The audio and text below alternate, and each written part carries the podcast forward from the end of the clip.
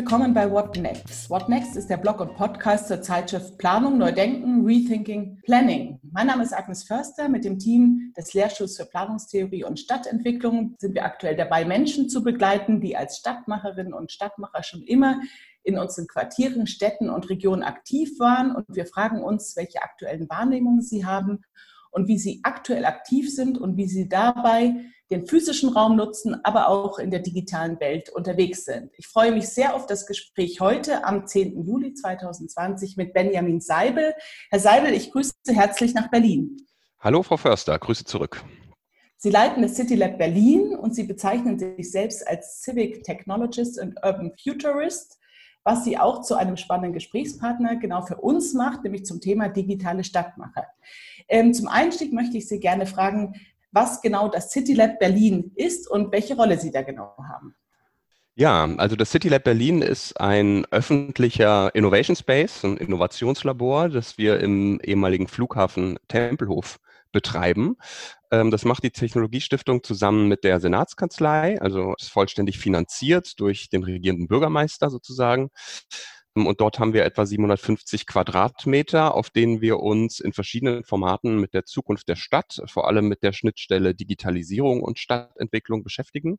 Das heißt, wir machen dort Veranstaltungen und Workshops. Wir haben eine interaktive Ausstellung. Wir haben einen Coworking Space. Wir haben eine kleine Digitalwerkstatt, wo wir Bildungsangebote machen an die Stadtgesellschaft. Aber vor allem setzen wir auch tatsächlich eigene Projekte um, entwickeln also eigene Prototypen eben im Zusammenhang mit Digitalisierung und Stadtthemen und zeigen die dann auch in der Ausstellung. Das City Lab ist ein öffentlicher Ort, das heißt, man kann auch einfach vorbeikommen, sich bei uns umschauen. Man kann sehr leicht bei uns auch eigene Workshops, wenn die inhaltlich passen, durchführen. Und so ist jetzt im letzten Jahr, das City Lab gibt es etwa jetzt seit einem Jahr, ein großes Netzwerk entstanden von Aktivisten, WissenschaftlerInnen, Startups, öffentliche Verwaltung spielt eine wichtige Rolle bei uns, dass so jetzt viele Leute ein- und ausgehen und gemeinsam Ideen entwickeln und auch umsetzen.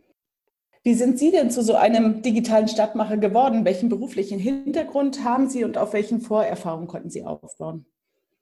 Na, ich bin eigentlich Kulturwissenschaftler, habe mich aber auch im Studium schon viel mit Stadttheorie beschäftigt, gleichzeitig auch mit Medien und Technologie und bin dann nach meiner Promotion bei der Technologiestiftung gelandet, zunächst in so einer Researcher-Rolle und habe mich viel mit urbanen Daten beschäftigt, mit der Frage, wie Daten aus der Verwaltung verfügbar gemacht werden können, genutzt werden können, um ähm, vielleicht neue Innovationen in der Stadt auch voranzubringen, die Transparenz zu erhöhen und so weiter. Das habe ich dann zwei, drei Jahre gemacht war da auch immer im engen Austausch hier in Berlin mit den Landesverwaltungen.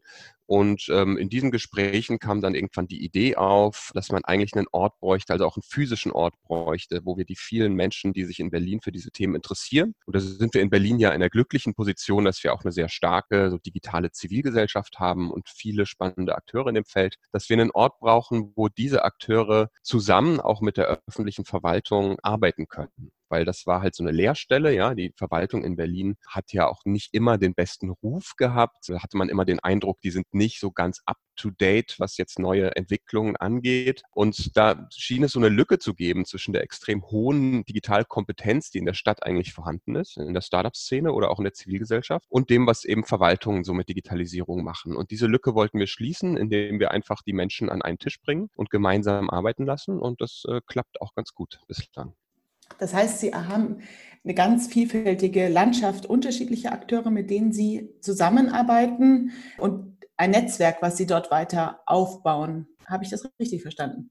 Genau, so ist das. Also das war für uns ganz wichtig, ähm, für das Konzept des City Lab, das als möglichst offenen Ort zu gestalten gibt verschiedene Möglichkeiten, sich bei uns einzubringen. Man kann bei uns die Coworking-Plätze nutzen, man kann eben eigene Workshops und Veranstaltungen bei uns durchführen oder man kann sich an Projekten, die bei uns laufen, beteiligen. Das heißt, wir gehen auch früh mit unseren Ideen nach draußen. Wir entwickeln, wenn wir Software entwickeln, machen wir das zum Beispiel Open Source, laden also immer dazu ein, dass Menschen mitmachen können. Und gleichzeitig treten wahnsinnig viele Leute an uns heran mit eigenen Ideen und Beobachtungen oder manchmal auch mit Problemen, dass sie gemerkt haben, dieses oder jenes läuft nicht so gut in der Stadt, was könnte man denn da machen? Und die das City Lab dann als Ort nutzen, um die äh, verschiedenen Akteure und Stakeholder zu einem Problem dann an einen Tisch zu bringen und diesem Problem nachzugehen. Und ja, das ist wirklich also wir haben eigentlich fast den Überblick ein bisschen verloren, aber es sind bestimmt 30, 40 Organisationen, die sich bei uns schon eingebracht haben und dazu natürlich unzählige Bürgerinnen und Bürger, die einfach bei uns vorbeikommen oder an unseren Veranstaltungen teilnehmen. Was motiviert diese verschiedenen Akteure, sich da einzubringen? Was ist deren intrinsische Motivation? Das kann sehr unterschiedlich sein, aber es gibt schon bei vielen einfach ein ehrliches Interesse oder den Wunsch, die Stadt besser zu machen oder die eigenen Fähigkeiten dafür einzusetzen, auch für das Gemeinwohl in der Stadt einzusetzen. Das sehen wir auch oft zum Beispiel bei Initiativbewerbungen, die wir bekommen von Bewerberinnen aus der Wirtschaft, zum Beispiel, die uns schreiben, ja, also ich kann woanders vielleicht mehr Geld verdienen, aber eigentlich finde ich das Quatsch, irgendwie mit meinen Programmierkenntnissen Werbeanzeigen zu optimieren. Ich möchte irgendwie der Stadt auch was zurückgeben. Berlin besteht zwar zu einem großen Teil aus Zugezogenen, aber trotzdem ist die Identifikation, glaube ich, mit der Stadt sehr hoch. Ähm, die meisten Menschen leben gerne hier und, und mögen Berlin und möchten sich auch einbringen, dass das hier besser wird. Und da kommt eben diese eingangs erwähnte Diskrepanz ins Spiel, dass man halt, ja, wir nutzen halt alle irgendwie Smartphones und digitale Technologien und die Nutzerfreundlichkeit, die damit einhergeht. Und dann interagiert man aber vielleicht mit einem Bezirksamt oder so und denkt so, Mensch, also das ist jetzt nicht mehr zeitgemäß der Prozess, einen, weiß ich nicht, Personalausweis zu beantragen, der fühlt sich sehr viel schwerfälliger an, als jetzt eine Bestellung bei Amazon zu machen oder so, jetzt nur als Beispiel, ja. Und da fragen sich dann Leute, gerade aus der Digitalszene, warum ist das so? Warum kann nicht zum Beispiel die Interaktion mit der Verwaltung genauso nutzerfreundlich sein, genauso schnell und modern sein? Und gerade da gibt es also viele Baustellen und viele Leute, die Lust haben, daran zu arbeiten haben Sie sehr stark auf die Verwaltungsprozesse abgehoben, die, wo man dann erleben kann, wie unterschiedlich auch die Welten sind und der Stand auch der Entwicklung und der Fertigkeiten und Fähigkeiten. Welche anderen Beiträge können denn solche Projekte, die Sie da im Köcher haben, in so einer Stadt wie Berlin leisten? Welches Wissen kann entstehen? Welche Lücken können vielleicht gefüllt werden, die andere Akteure von sich aus so noch nicht füllen können? Ja, also das ist zunächst mal kein Zufall, dass ich so stark auf Verwaltung abhebe, weil es doch immer wieder darauf hinausläuft, wenn Projekte in der Stadt tatsächlich umgesetzt, also im öffentlichen Raum umgesetzt werden sollen, dass man früher oder später bei der Verwaltung eben landet. Und dass es doch immer wieder auch so sein kann, dass das halt dann der Moment ist, wo innovative Ideen auch bisschen ausgebremst werden. Das ist nicht immer so. Umgekehrt gibt es auch innovative Ideen aus der Verwaltung natürlich. Aber deswegen ist diese Schnittstelle zwischen Zivilgesellschaft und Verwaltung für uns so wichtig. Was da neu entsteht und was da an Wissen entsteht, ist für uns auch ganz wichtig eben der Punkt, bürgerinnenorientiertes Planen und Handeln. Also die Nutzerperspektive überhaupt in diesen ganzen Planungsdiskurs mit reinzubringen, dass man also nicht ausgehend von einem Gesetz oder einer Vorschrift oder einer Rechtsverordnung plant, sondern eigentlich ausgehend von den Bedarfen, die ganz konkrete Menschen vor Ort haben. Und dazu ist es natürlich erstmal unumgänglich, mit diesen Menschen zu sprechen oder den Menschen auch äh, Möglichkeit zu geben, eigene Ideen einzubringen, weil niemand kennt den Kiez besser als die Leute, äh, die dort leben und jeden Tag in diesem Kiez interagieren. Also allein schon diese Perspektive ist extrem wertvoll, wenn man Prozesse und Methoden findet, die auch ernsthaft einzubeziehen. Also wir experimentieren auch viel mit verschiedenen Partizipationsformaten, die darüber hinausgehen, dass man einfach nur irgendwann im Planungsprozess mal ne, eine öffentliche Versammlung macht, wo dann alle Bürger mal ihre Meinung sagen können und hinterher macht man weiter wie, wie bisher. So laufen ja solche Partizipationsverfahren leider oft noch ab und hin zu wirklich echter Co-Kreation, also wo man von Anfang an gemeinsam mit Bürgerinnen und Bürgern Dinge entwickelt. Also diese Nutzer- oder Bürgerperspektive von Anfang an mit einzubeziehen, das ist das eine, was für uns wichtig ist. Und das andere Wissen ist sicherlich eben dieses Technologie- und Digitalisierungswissen, wo wir eben einfach diese Lücke sehen äh, zwischen dem, was viele, auch jüngere Menschen hier in der Stadt eigentlich an Know-how und Fähigkeiten haben und dem, was dann eben sozusagen von oben jetzt aus der Verwaltung oder so umgesetzt wird. Und da wollen wir auch einfach Lernräume ermöglichen oder einen Austausch ermöglichen, um dieses Digitalisierungswissen auch für die Stadt zu erschließen. Wie sind Sie denn in dem City Lab durch die letzten Monate dann gekommen? Da gab es ja die Phase des Lockdowns, dann haben wir vielleicht eine neue Realität gefunden. Sie haben ja laufende Aktivitäten gehabt, laufende Prozesse. Was hat sich da bei Ihnen getan? Wie haben Sie sich angepasst?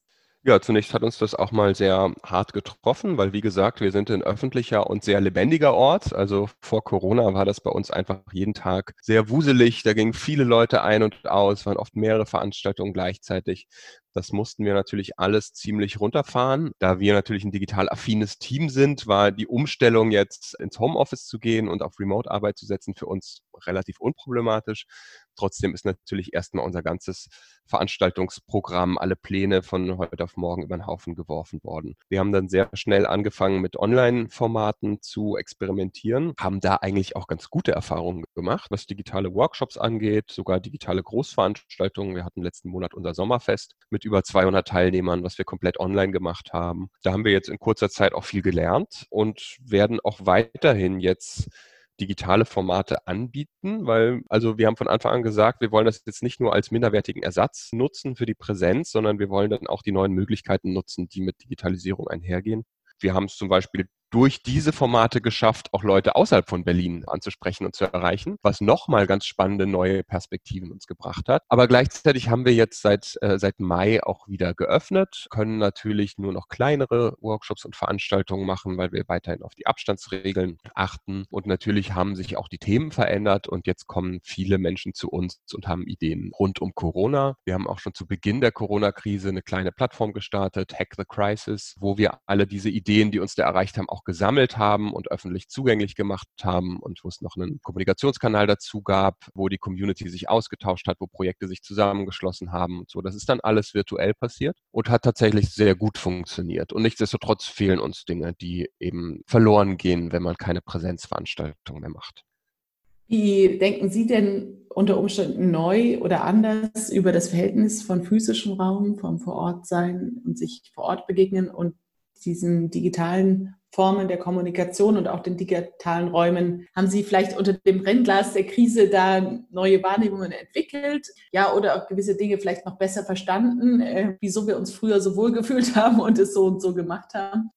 Ich muss sagen, ich bin auch ein Stück weit ein Fan von dieser Form des Arbeitens, dieser ortsunabhängigen virtuellen Form. Ja, jetzt spreche ich mit Ihnen in München und kann dann direkt im Anschluss in ein anderes Telefonat gehen mit jemand äh, in einer anderen Stadt oder hier aus Berlin. Wir haben im Team erlebt eine gewisse tatsächlich auch Steigerung der Effizienz in dem Moment, wo wir alle remote gegangen sind, weil wir dann auch bestimmte Tools eingesetzt haben für Kommunikation und Planung und so. Vieles, was vorher so auf Zuruf passiert ist, jetzt nicht mehr ging. Das heißt, wir mussten viel explizit machen. Wir haben so eine Art Wissensspeicher bei uns im Team, wo wir angefangen haben, alles aufzuschreiben, was vorher eigentlich nur so als implizites Wissen vorhanden war. Da musste man dann immer jemand fragen. Jetzt haben wir das alles sehr gut dokumentiert und merken eigentlich, dass das Arbeiten effizienter geworden ist. Aber Effizienz ist jetzt ja nicht das einzige Ziel, das man hat. Und wir reflektieren schon oder diskutieren auch viel darüber, was uns jetzt fehlt. Wir haben dann auch angefangen, so auf dem Höhepunkt der Krise oder als es dann allen so wirklich ein bisschen zum Hals raushing, dass man wochenlang nicht mehr vor die Tür gehen konnte, haben wir mit dem Team zum Beispiel so Social Calls gemacht. Da haben wir uns eine Stunde oder zwei in der Woche geblockt und haben mit dem ganzen Team Zoom-Meetings gemacht, wo die einzige Vorgabe war, dass man nicht über Arbeit sprechen darf. Und das hat uns zum Beispiel total gut getan. Ja, haben wir dann oft so am frühen Nachmittag gemacht und danach hat man sich richtig erleichtert gefühlt, weil man endlich mal wieder die ganze soziale Dimension so ein bisschen aufgeholt hat. Und was man schon merkt, das merkt man vielleicht in Berlin besonders. In Berlin finden ja sonst sehr viele Veranstaltungen auch statt, die dann für unsere Zielgruppe relevant sind. Und wenn die jetzt alle ins Virtuelle verlagert werden, dann fehlt so ein bisschen diese Dimension des Austausches, gerade mit Leuten, die nicht jetzt zu den engeren Kontakten gehören. Ne? Also es gibt Dutzende von Menschen, die ich nur auf solchen Veranstaltungen gesehen habe oder relativ regelmäßig alle vier Wochen mal oder so. Und die sieht man jetzt nicht mehr, weil die sind vielleicht auch mal mit einem im Zoom-Meeting, aber da kommt man eben nicht dazu, dann auch nochmal ein bisschen zu plaudern nebenbei. Das geht dann halt nicht. Und das fehlt uns allen sehr. Und ich glaube, da hat sich schon nochmal jetzt die Einschätzung virtueller, physischer Raum, das war ja die, die Aus Ausgangsfrage hat sich nochmal geändert. Also wenn wir jetzt Präsenztermine haben, dann genießen wir diese soziale Dimension mehr oder nutzen die auch stärker und sagen, ja gut, das Arbeiten an sich, das kriegen wir auch remote organisiert. Dazu müssen wir uns gar nicht treffen. Aber warum treffen wir uns dann? Wir treffen uns irgendwie, um uns kennenzulernen, um vielleicht auch eine Form von Vertrauen oder Austausch herzustellen, der im schwieriger ist. Und ich könnte mir vorstellen, dass wir das zukünftig noch stärker berücksichtigen bei der Planung von Veranstaltungen. Also zum Beispiel sagen, Arbeitsphasen machen wir remote und die Kennenlernphasen machen wir Präsenz, aber dann gestalten wir die auch bewusst als Kennenlernphasen und nicht als Arbeitsphasen. Jetzt haben Sie davon gesprochen, dass jetzt schon neue Ideen bei Ihnen aufschlagen. Wir als Stadtentwickler fragen uns ja auch, welche bestehenden Themen vielleicht jetzt noch eine größere Relevanz haben und was sich womöglich aber auch verändert in Bezug auf Prioritäten, Relevanz in der Stadtentwicklung. Was nehmen Sie wahr jetzt in Berlin, in Ihrem City Lab? Was verändert sich oder welche Themen sind auch stabil, beziehungsweise vielleicht sogar eher nochmal mit einem Ausrufezeichen zu versehen im Sinne von, das ist jetzt besonders wichtig. Es gibt natürlich bestimmte Aufgaben von Städten, die ähm, stabil bleiben. Jetzt so allgemeine Dinge, ne? die Bereitstellung von Infrastruktur, von gewissem Maß an Sicherheit, äh, Mobilität, Planbarkeit und so weiter. Aber gleichzeitig ändert sich vielleicht auch das Verständnis davon, was Infrastruktur bedeutet oder was Mobilität bedeutet. Da haben wir ja in Berlin spannende Entwicklungen gehabt, die, glaube ich, auch über Berlin hinaus wahrgenommen wurden, jetzt im Bereich Radverkehr zum Beispiel, wo viele dann überrascht waren und es hieß, huch, Berlin kann ja auch schnell, wo dann eben innerhalb von wenigen Wochen diese sogenannten Pop-up-Bike-Lanes entstanden sind, also einfach Autospuren umgewandelt wurden in Fahrradspuren, teils wirklich innerhalb weniger Tage. Also das Bezirksamt vor allem hier in Friedrichshain-Kreuzberg hat da wirklich ein Wahnsinnstempo auch vorgelegt. Gesagt, wir machen das jetzt einfach generell die Umwandlung jetzt auch von zum Beispiel Parkraum in Aufenthaltsraum. Das sind alles so Dinge, da war Corona jetzt vielleicht so das Zünglein an der Waage, dass man gesagt hat, na, wir brauchen das jetzt wirklich. Also Menschen auf der Straße brauchen den zusätzlichen Platz, äh, um auch Abstand halten zu können. Und äh, da müssen wir jetzt halt die Autos runter priorisieren. Aber das ist ja was, was man sich vielleicht auch schon vor Corona gewünscht hat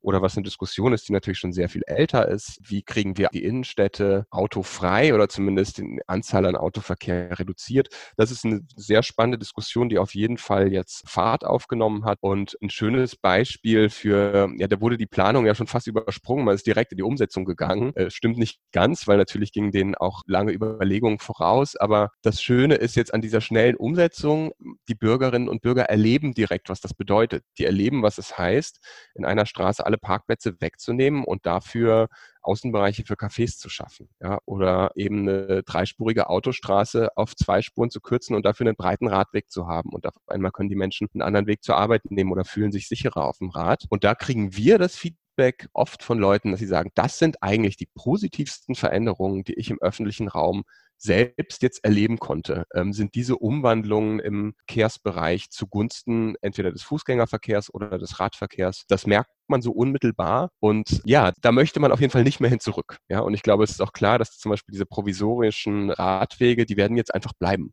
Das wird gar nicht mehr durchsetzbar sein, zu sagen, wir nehmen den Radweg wieder weg und schaffen da eine dritte Autospur. Da würden die Leute äh, ausflippen und sagen, ihr spinnt. Also eine gewisse Erhöhung der Geschwindigkeit und damit auch die Möglichkeit, schneller Feedbackleiten zu haben, äh, höre ich raus. Jetzt ist die Krise ja auch ein Brennglas für viele Dinge, die vorher entweder schon gut waren oder noch nicht so gut waren. Sie jetzt als Spezialist für die Fragen der Digitalisierung in der Stadt, in den Quartieren, in der Stadtentwicklung, welche Schwierigkeiten, Herausforderungen der Digitalisierung auch zum Stand der Digitalisierung in unseren Städten haben Sie denn jetzt unter dem Brennglas der Krise selbst wahrnehmen können? Ja, viele. Also das fängt an bei so ganz trivialen Erkenntnissen wie die Verwaltung muss ins Homeoffice und merkt dann plötzlich, sie kann gar nicht ins Homeoffice, weil es gar keine Laptops gibt und weil es auch nicht möglich ist, von außerhalb der Verwaltungsgebäude auf das Verwaltungsnetz zuzugreifen. Und da war dann von einem Tag auf den anderen ein großer Teil der Berliner Verwaltung de facto gar nicht arbeitsfähig. Aber dahinter stecken natürlich grundlegendere Probleme von Infrastruktur, also von digitaler Infrastruktur. Und ich glaube, man hat da einfach versäumt, nicht nur in Berlin, sondern also Deutschland ist da generell, hat sich da ja nicht mit Ruhm bekleckert in den letzten 20 Jahren. Ähm, man hat versäumt, dieses Digitalisierungsthema wirklich als Infrastrukturthema ernst zu nehmen. Da geht es nicht nur um, wo liegen Glasfaserkabel oder so, sondern da geht es eben auch darum,